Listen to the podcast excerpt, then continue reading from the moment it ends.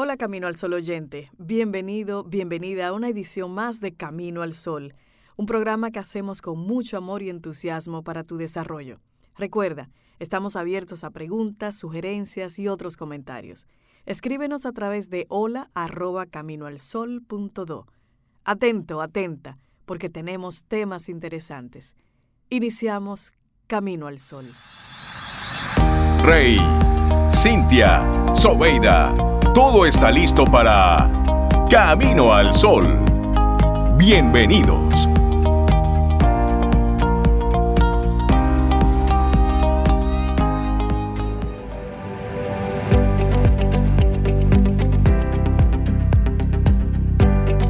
Lo maravilloso de aprender algo es que nadie puede arrebatárnoslo. Una frase de B.B. King. Y hacemos una pregunta, Zoe. Ajá. ¿Eres consciente de todo lo que tienes que hacer para que se cree una huella de memoria en tu cerebro? Hmm, y otra también, ¿alguna vez has pensado cuáles son los mecanismos implicados en el aprendizaje? Y otra, ¿Crees que con tan solo ver cómo se hace un pastel, un bizcocho, se monta en bicicleta o se recita un poema, serás capaz de realizarlo de manera exacta? Hmm. Un buen recuerdo implica ciertas dosis de repetición de aquello que vemos o escuchamos, porque solo aprendemos realmente cuando, tras observar cómo se hace algo, ponemos todos nuestros recursos en marcha para llevarlo a cabo de manera autónoma. Por esta razón, en la escuela debería potenciarse una metodología activa, hacer, hacer, hacer, esa en la que los niños actúen como verdaderos protagonistas en lugar de ejercer el rol de receptores de datos, o al menos una combinación de ambas para que funcione mejor.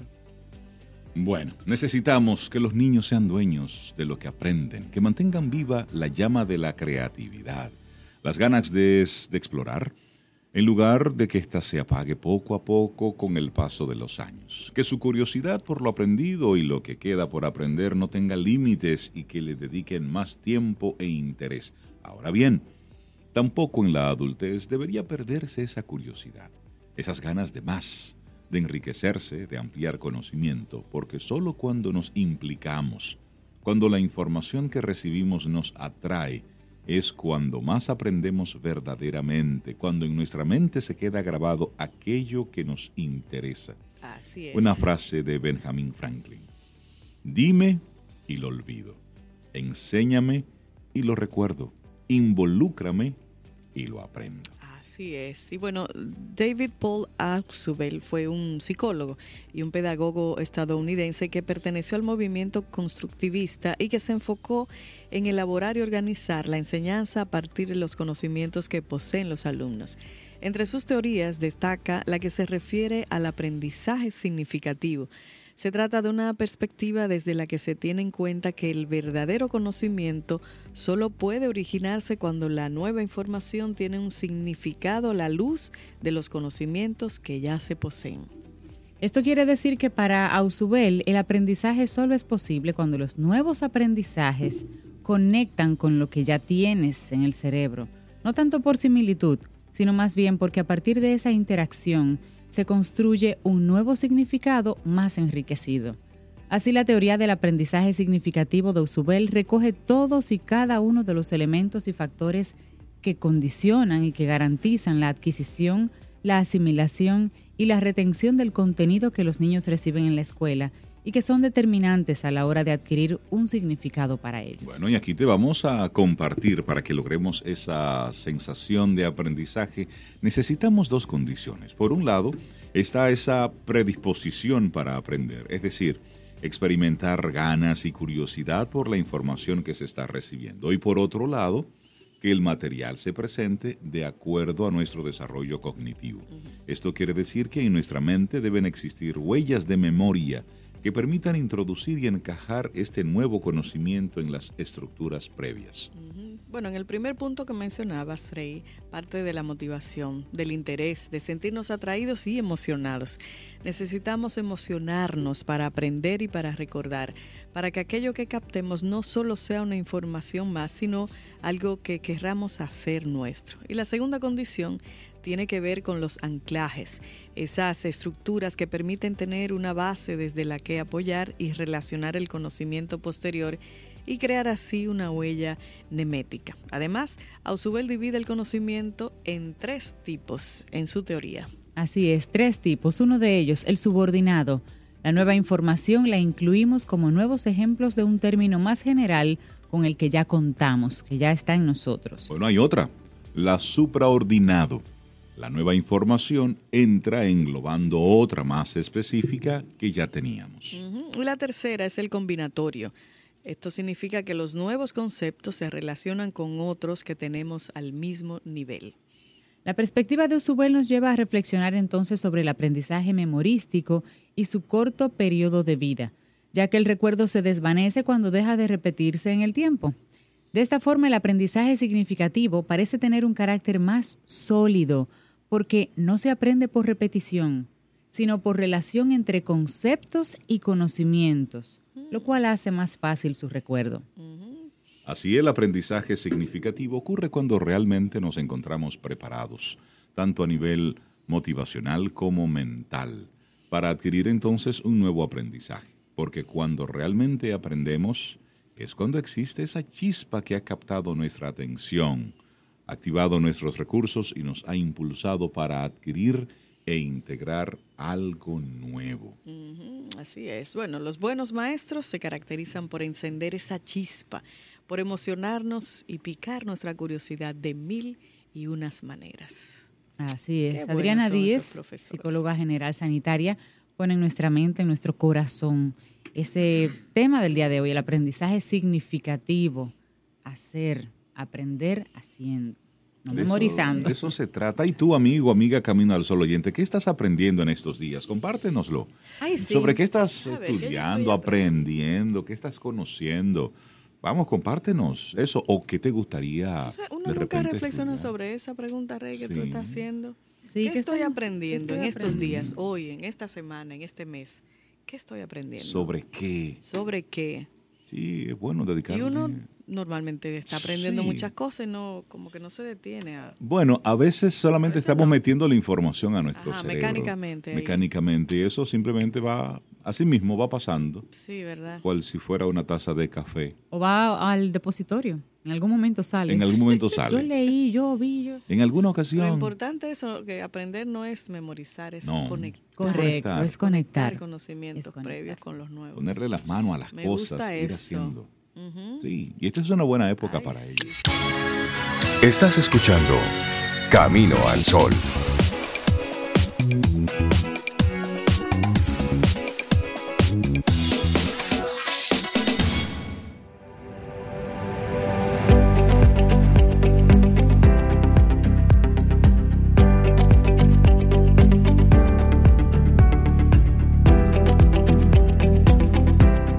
Eso es el aprendizaje. Entender de repente algo que siempre has entendido, pero de una manera nueva. Una frase de Doris Lessing. Siempre con el mismo amor, la doctora Marit Salvaje. ¡Eso! Hola, doctora. Doctora. Gusto verla. Yo estoy más feliz que ustedes porque mi corazón hace tum, tum, tum. Porque realmente estar aquí es estar más allá del cielo. Camino al sol. caramba. Estoy camino al sol, usted no contemplar hacía, el no hacía mucha falta, doctora. Bueno, yo los escucho a ustedes, veo fotos, pero estar aquí es lo más importante porque no hay negociación con la afectividad, con el calor humano. Ah, no, y ese calorcito, sin ese calorcito yo no puedo vivir. Amén. Eso se Entonces mantiene. el sol, la vida, mucho. sí, yo sé que sí. Y qué bueno es reconocer y aprender que donde está el amor está la armonía y este es el espacio más sagrado que yo tengo. Yo siempre lo digo, por eso me siento bendecida y agradecida de esta hermandad y de tantas personas que realmente somos más y queremos agregar más cosas y tomar conciencia de todos los pasos, de todos los procesos. Y precisamente aunque he estado ausente físicamente, pero emocional espiritualmente, siempre he estado en compartir y apoyar y ver cómo podemos lograr en paz y en armonía todas las cosas positivas que tenemos, porque somos más positivos que negativos, pero a veces se nos olvida esa alimentación emocional y física que son tan importantes para lograr la armonización. Y decía un gran maestro que en medio de la guerra, si había una mente en paz, se podía lograr la paz. Y creo que eso va para mí eh, un aprendizaje muy importante porque a pesar de todo lo que tenemos, como tú decías con anterioridad, el reconocer y aceptar que podemos hacer cambios. Por ejemplo, hay una situación negativa. No hay que estarla repitiendo frecuentemente porque la alimentación emocional es fundamental para nosotros trabajar con nuestra alimentación física y por ende lograr mejor salud. Entonces, ¿qué ocurre? Nosotros también tenemos que reconocer que nosotros somos ricos. ¿Por qué somos ricos?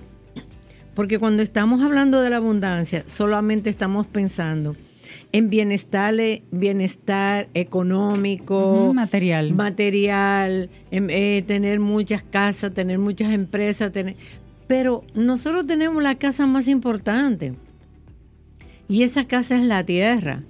Y yo respeto que, que estamos trabajando, que hay que cuidar la tierra, pero más que cuidar la tierra, mi posición es cuidarnos como humanos, porque hasta que no reconozcamos que somos una célula de la madre tierra, nosotros vamos a seguir afectando la tierra. Porque si yo boto una basura, yo me estoy botando, esa basura me está afectando a mí y por ende a mi entorno. Entonces, si yo tengo un pensamiento negativo, porque hay que repetir lo que todo el mundo como gallareta mal educada. Entonces, esa vibración va a afectarme a mí y por ende a mi entorno, porque como tú decías ahorita fuera de cabina, en algún momento se va acumulando en el disco duro nuestro un pensamiento que a veces no es el positivo y de repente en el, en el momento menos adecuado estallamos con la persona menos adecuada. Y por cualquier tontería. Y después tú dices, pero ¿y qué fue lo que dije? Pero ¿qué pasa? Que la salud integral, por eso me encanta la medicina oriental, es permear todos los elementos o componentes del ser. Entonces, mi cuerpo emocional, ¿cómo está? Esa es la única basura que nos reciclamos. Porque emocionalmente no podemos resolver lo que nos enseñaron cuando pequeños. Sin embargo, en aquel momento, los que estuvieron en nuestro entorno, nuestros padres, nuestras nanas, nuestras personas, nuestros abuelos, eso era lo que tenían. Y lo hacían con buena intención. Entonces, no podemos reparar eso. Sí lo podemos reparar. ¿Con qué? Con el aprendizaje del presente. No estar rumiando que mi mamá me dio una pela, que mi tía me dijo. No, eso se deja en el pasado. ¿Y cómo vamos a trabajar emocionalmente? Esa alimentación emocional física positiva también. Entonces, mente-cuerpo me va a ayudar a que yo contribuya con esa gran casa que es la Madre Tierra. Luego, la casa más importante como segundo es mi cuerpo. ¿Cuántas cosas yo no le he hecho a mi cuerpo? Ah, pero dale ese, ese dulce, no importa, que siga comiendo dale, dulce. hasta que el cuerpo dale. aguante. El Total, está chiquito. Él va a gritar en algún momento. Entonces, nos pasamos los primeros 30 años haciendo tonterías, por no decir otra palabra. Entonces, después nos pasamos 30 años más, si podemos, yendo al médico, bebiendo pastillas. ¿Pero por qué? Y siempre que digo esta frase, me dicen, pero tú eres médico. Sí, pero la medicina es preventiva, no es curativa. Ahora con esta probable pandemia que vamos a seguir orando para que la masa crítica vaya soltando y nosotros podamos contribuir, es prevención. ¿Qué es prevenir? Es ser higiénico, es alimentarnos adecuadamente. ¿Qué es alimentarse adecuadamente? Tú sabes qué siente tu cuerpo cuando tú comes. Tú sabes cómo está tu mente en el momento que estás ingiriendo un alimento.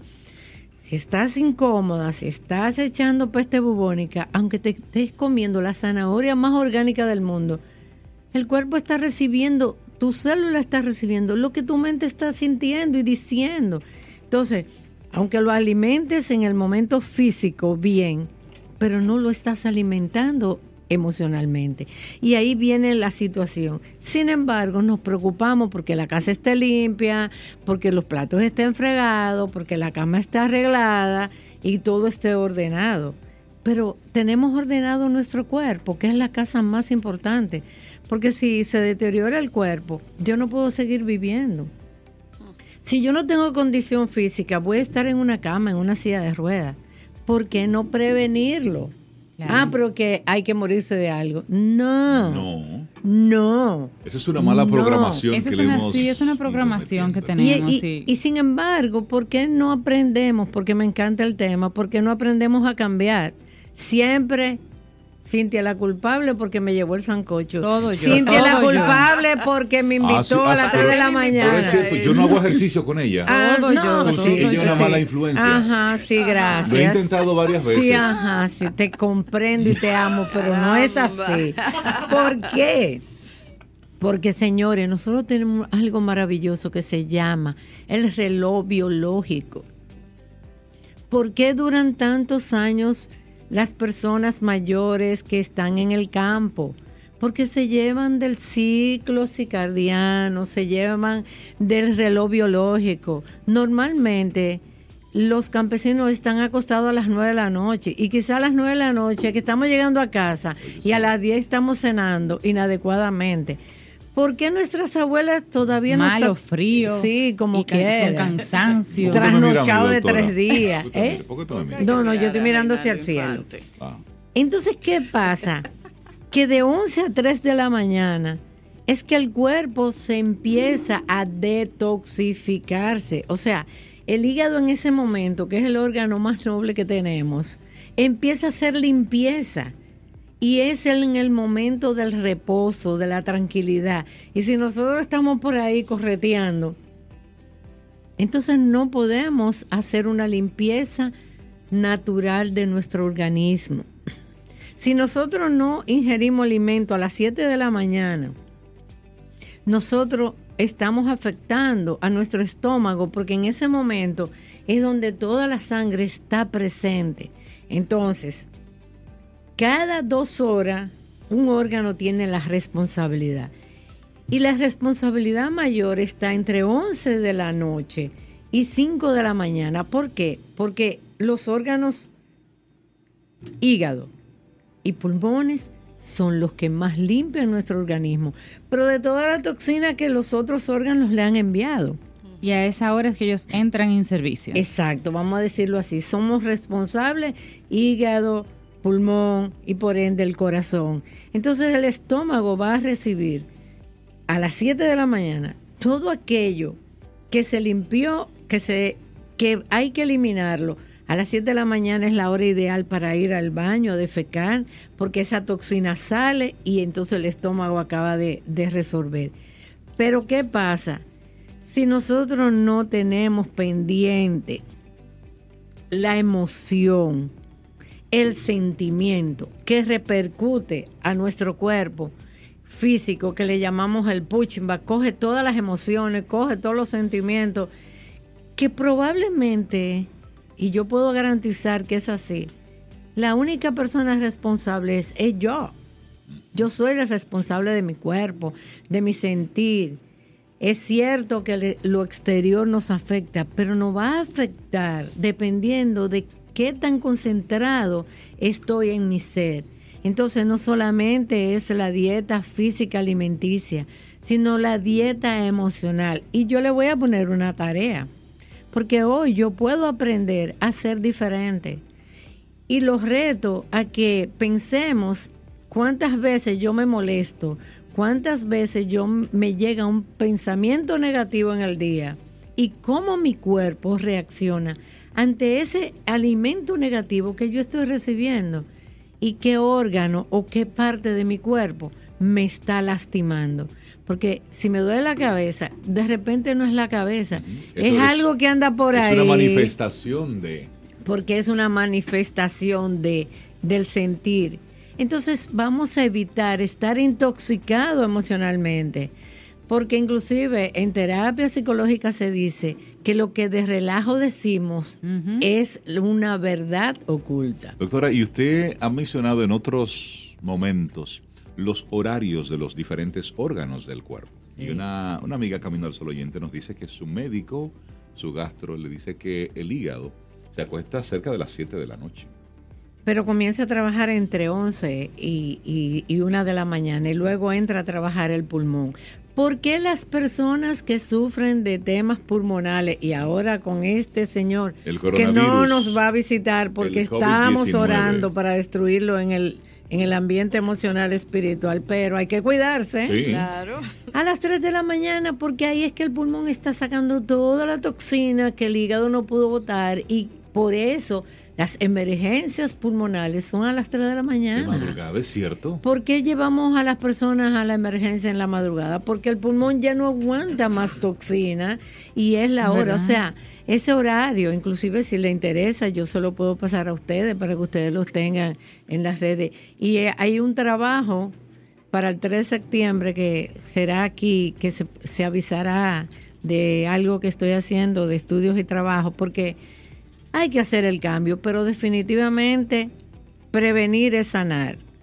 Entonces vamos a sanarnos porque uno de mis lemas es, así como tengo la capacidad de enfermarme, tengo la capacidad de sanarme. Y el cuerpo tiene el instrumento sanador que es buscar la vuelta de ver qué yo estoy haciendo con mi vida. No es 80 ni 100 años, sino es hoy. No es mañana, no es esta noche, es hoy.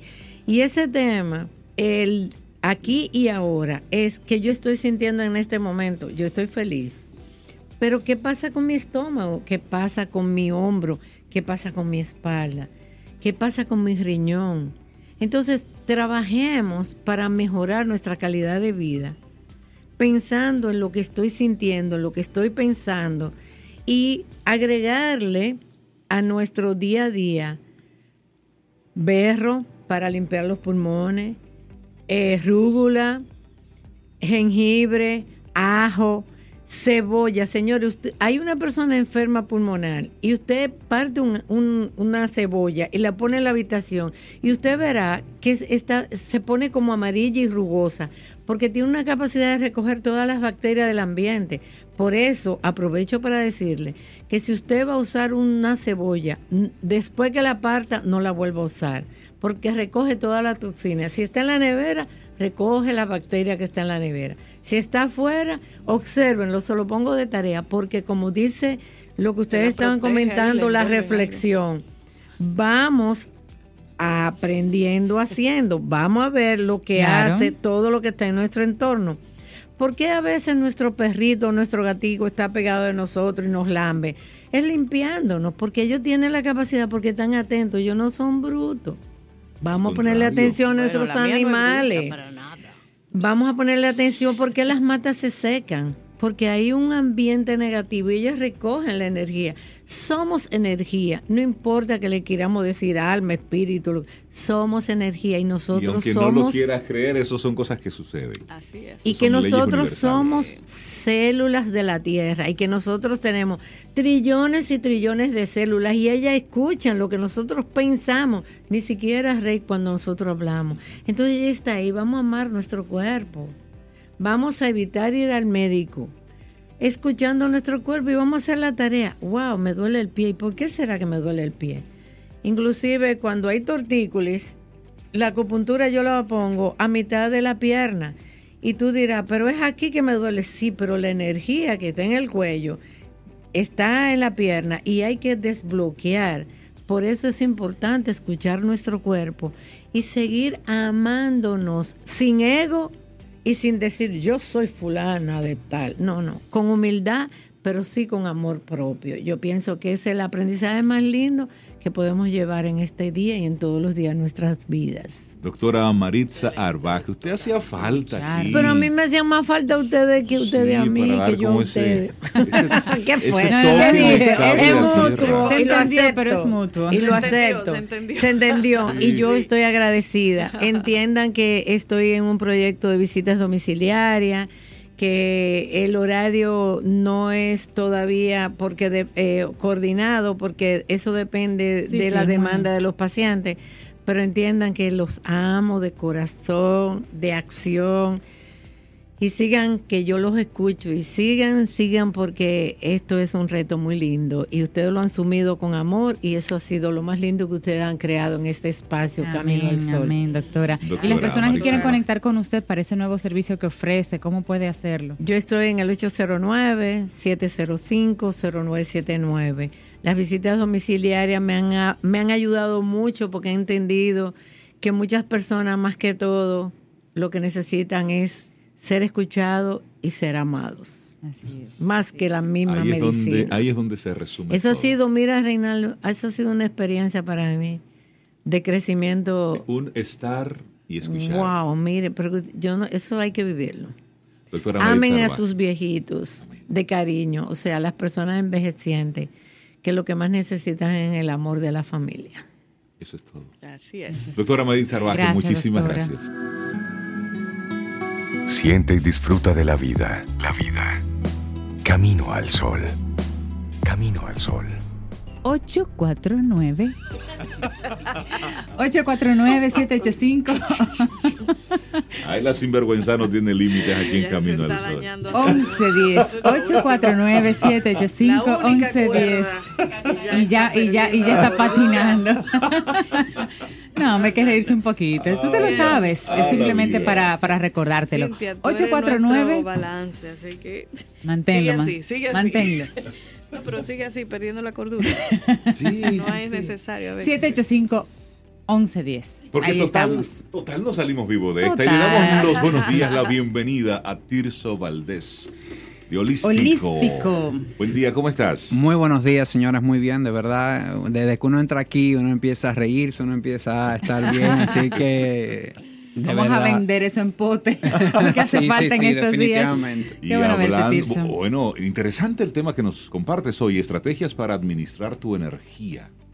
Así es. Sí, vamos a ver un poco de eso y el, el, tema es cómo ser consciente de cómo administramos nuestra energía durante el día, durante todo el día, desde que nos despertamos hasta que nos vamos a la cama. Porque el no poder mantener ese nivel adecuado de energía afecta, si lo vemos en el corto plazo, en el día, a mi productividad. Sí. Pero si extrapolamos eso, lo llevamos a mediano plazo y a largo plazo, si yo no estoy pudiendo ser productivo día a día, ¿qué pasará con, esas, con esos objetivos, con esas metas, con esas resoluciones que me hice de nuevo año, por ejemplo, el 2020? O sea, voy acumulando, voy acumulando y dejo de ver progreso en, en, en esas, mes, en esas metas y esos objetivos. Entonces, para realmente administrar durante el día un, un, flujo de energía saludable, es bueno tener presente dos factores. Uno, presencia y otro, conexión. ¿A qué me refiero? Para explicarlos un poquito.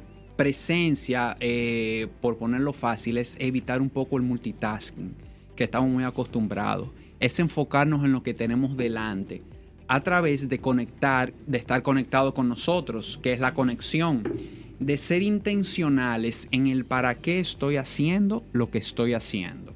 Sí. Y de la importancia que eso tiene en mi vida, de la prioridad que ya le di, me enfoco en eso y así puedo concentrar mi energía en esa actividad que estoy haciendo.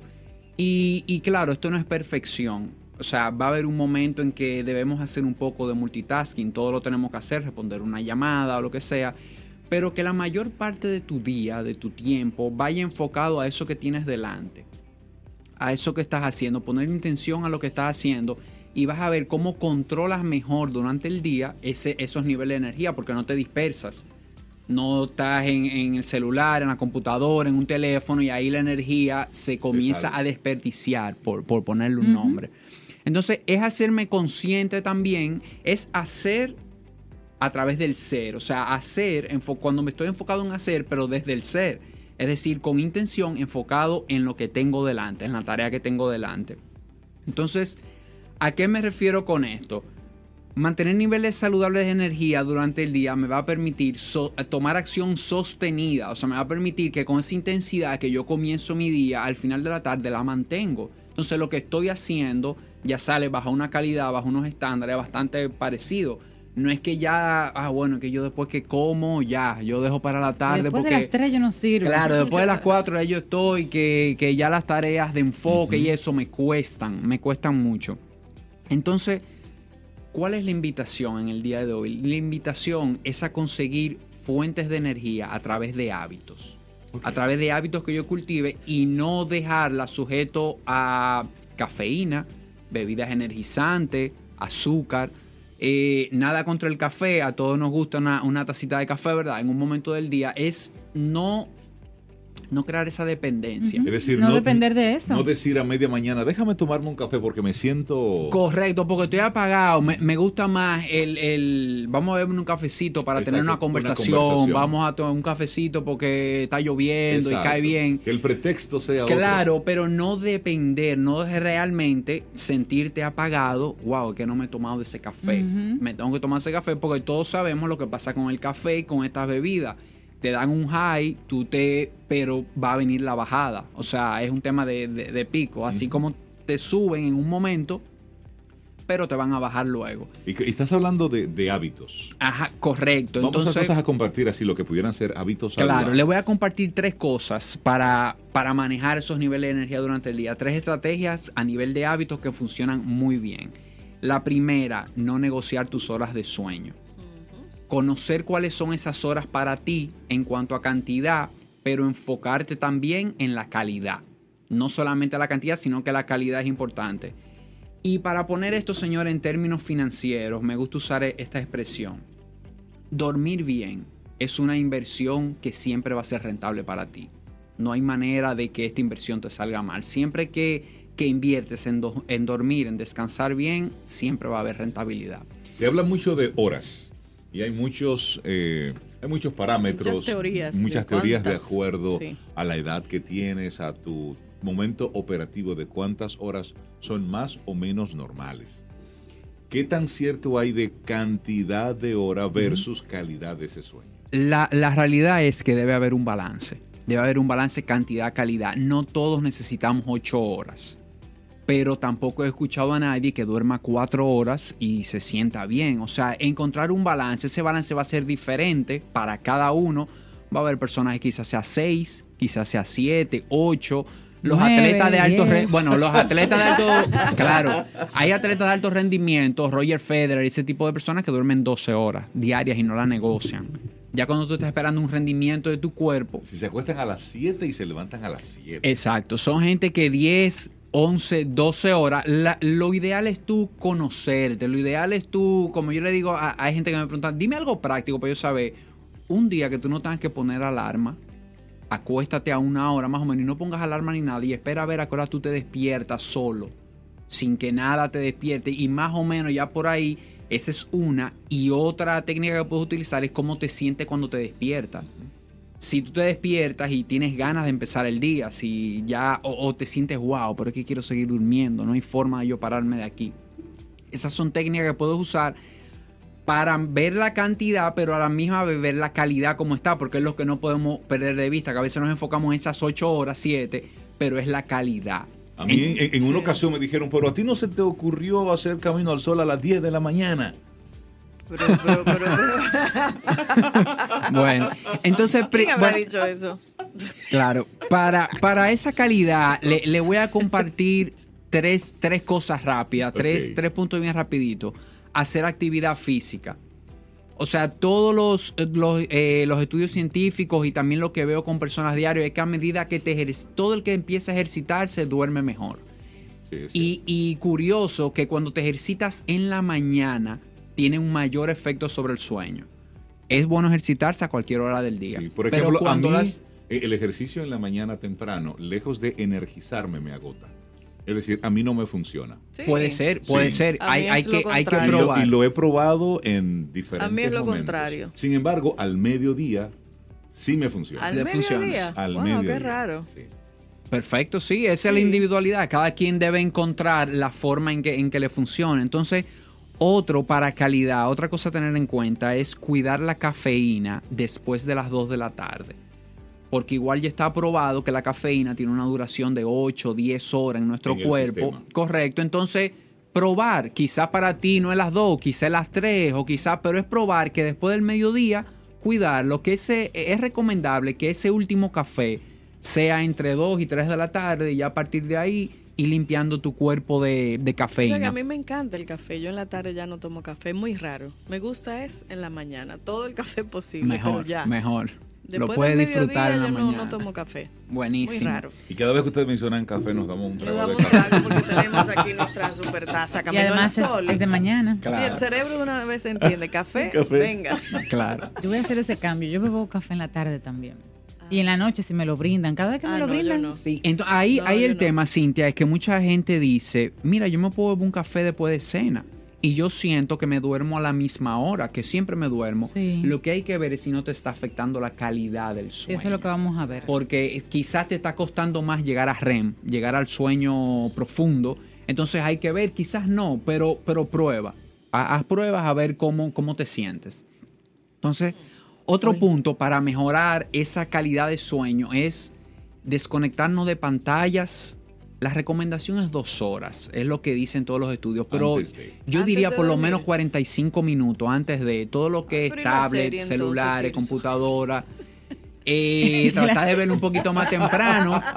Tirso y ella. Hoy- claro, la- eh, el tema es que la luz azul, que ya está demostrado que emiten estos equipos, Sí. inhiben la melatonina, Que es la hormona de sueño. Entonces, por eso podemos tener cie- ciertos temas al dormir por, por- por eso. Hay gente que ya está utilizando lentes que funcionan para, para bloquear la luz azul, lo venden en, en Amazon. No, por esa no debe ser No, la respuesta. pero esa no debe no, ser, no, claro. no, la, Sí. eh, si usted debe poder 45 minutos antes coger Claro, un libro, tomarse un té o hacer Si cosas, usted no otro puede tipo hacer de eso, cosas. tiene problema. Exacto. Entonces, primero negocia, eh, no negociar las horas de sueño, ese fue el primero que compartí. El segundo sería no consumir azúcar refinada. Estamos en la energía, ¿verdad? Para Exacto. mantener esa energía. Entonces, muchos crecimos con la idea de que, ay, yo estoy como bajito, estoy como, déjame comerme un chocolate Exacto. o comerme un dulce. O la porque el cucharada de azúcar así. O una, hasta de miel, o una cucharada O de, miel. Yo recuerdo. Y sí. la realidad es, señores, que te- el cerebro tiene formas para buscar ese azúcar en nuestro cuerpo. No tenemos que recurrir a, a esa azúcar refinada, sino que si llevamos una alimentación con carbohidratos saludables, frutas, vegetales, el cerebro va a encontrar ese azúcar. Entonces, la idea es no buscar eso como una excusa, quizás entender mejor qué es lo que estamos buscando con ese azúcar y que no la necesitamos. Si, si llevamos una alimentación balanceada, vamos a obtener la glucosa, el cerebro va a obtener la glucosa que necesita para mantener esos niveles de energía. Y ya como un tercer punto muy importante es manejar mis niveles de estrés durante el día.